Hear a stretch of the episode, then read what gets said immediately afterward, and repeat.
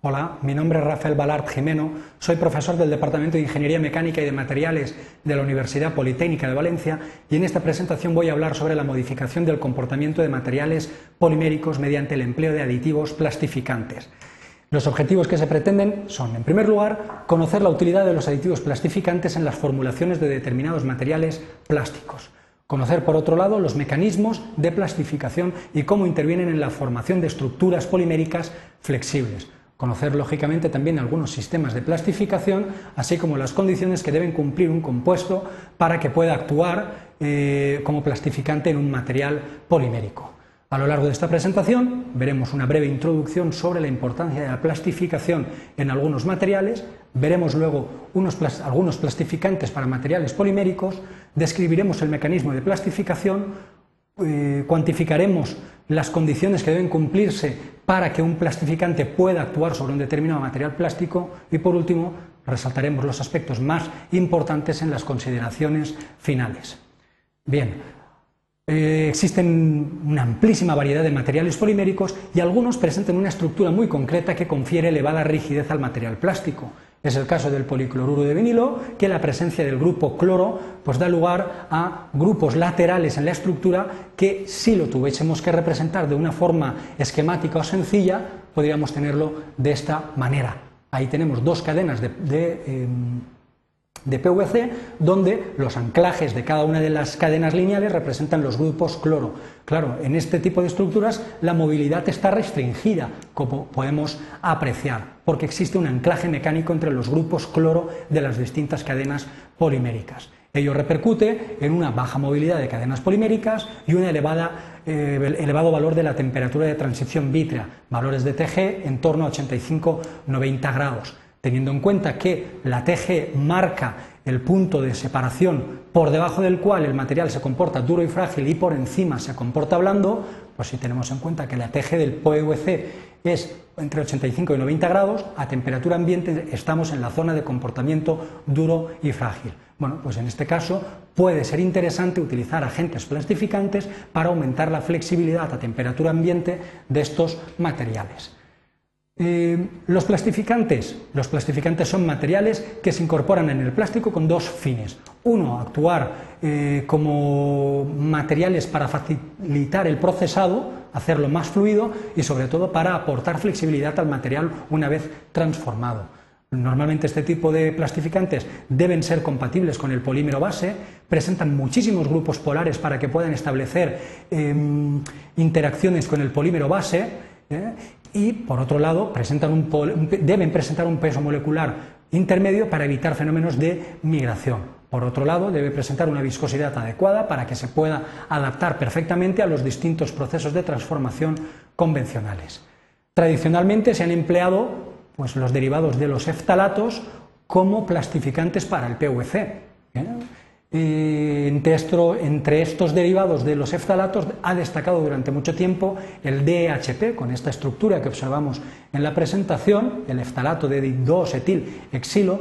Ahora bien, debido a los problemas relacionados con la posible migración y toxicidad de los eftalatos, pues en los últimos años se han sustituido por otros de baja migración y de baja toxicidad, como los carboxilatos, sebacatos, poliméricos, etcétera en los últimos años se está trabajando mucho en derivados de los aceites vegetales epoxidados, aceite de soja, aceite de linaza, aceite de ricino epoxidado, dan muy buenos resultados de plastificación en el caso del PVC. Bien, veamos cómo trabaja el mecanismo de plastificación. La plastificación siempre se produce en diversas etapas. En primer lugar, se produce una primera absorción, absorción de plastificante en los huecos que quedan en los agregados del polímero base, de la resina base de PVC, formando una estructura como la que observamos en la presentación. Bien, a medida que aumenta la temperatura, cuando subimos por encima de la temperatura de transición vítrea del material, se produce un hinchamiento de las partículas y da lugar a la formación de estructuras ya bastante homogéneas, como se aprecia en el gráfico. Por último, y a temperaturas muy elevadas, por encima de la temperatura de fusión del material, del, PVC 160 a 170 grados se consigue la fusión de las microcristalitas de PVC y eh, se forma una matriz homogénea de material, dando lugar a una estructura de un plastisol curado. ¿Cuáles son los, efectos de esta plastificación? Pues es muy fácil. la absorción de eh, plastificante por parte de la resina da lugar a una interacción total entre polímero y plastificante, con lo cual se obtienen buenos resultados. Esta interacción permite que el plastificante se interponga entre las cadenas poliméricas y actúe como un lubricante interno, reduciendo eh, la, temperatura de transición vítrea del material y facilitando la movilidad de las cadenas. Veámoslo con un, ejemplo. Esta sería la representación esquemática de dos cadenas de PVC sin plastificar. Estos puntos de anclaje mecánico representan los grupos cloro, como hemos visto anteriormente. En estas condiciones existe una limitación importante para movilidad de las cadenas poliméricas. No obstante, en un material, en un PVC plastificado, el plastificante rellena, embebe por completo la estructura de las cadenas de PVC y gráficamente podemos apreciar que no existe dificultad para que las cadenas puedan moverse.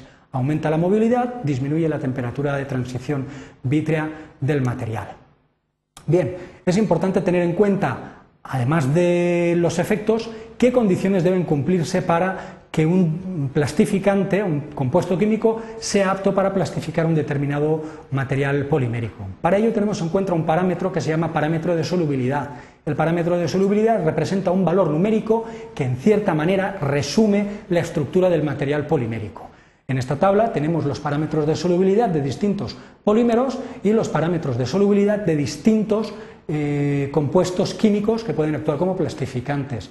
Bueno, pues cuanto más similar sea el parámetro de solubilidad, pues mayor facilidad para que un plastificante pueda plastificar un material polimérico. Así, por ejemplo, en el caso del PVC, que tiene un eh, parámetro de solubilidad en torno a 9,7, pues encontramos un amplio rango de plastificantes capaces de plastificarlo, tal y como hemos resaltado en la tabla. Por último, pues destacar que la plastificación es muy habitual en algunos tipos de polímeros, ya que debido a su estructura son extremadamente rígidos y frágiles en muchas ocasiones. Los plastificantes se basan en moléculas de peso molecular intermedio que actúan como lubricantes internos. Estos lubricantes internos facilitan el deslizamiento, la movilidad de las cadenas poliméricas. Uno de los problemas más importantes que lleva asociado el empleo de materiales plastificantes es precisamente la toxicidad asociada mm, como, consecuencia de la migración de estas moléculas de peso molecular intermedio. Y bueno, pues algunos eftalatos tradicionales basados en eftalatos han empezado ya a sustituirse a nivel industrial por otros de menos toxicidad, derivados de aceites eh, vegetales epoxidados, dicarboxilatos, plastificantes poliméricos, etc. Eso es todo. Muchísimas gracias por su atención.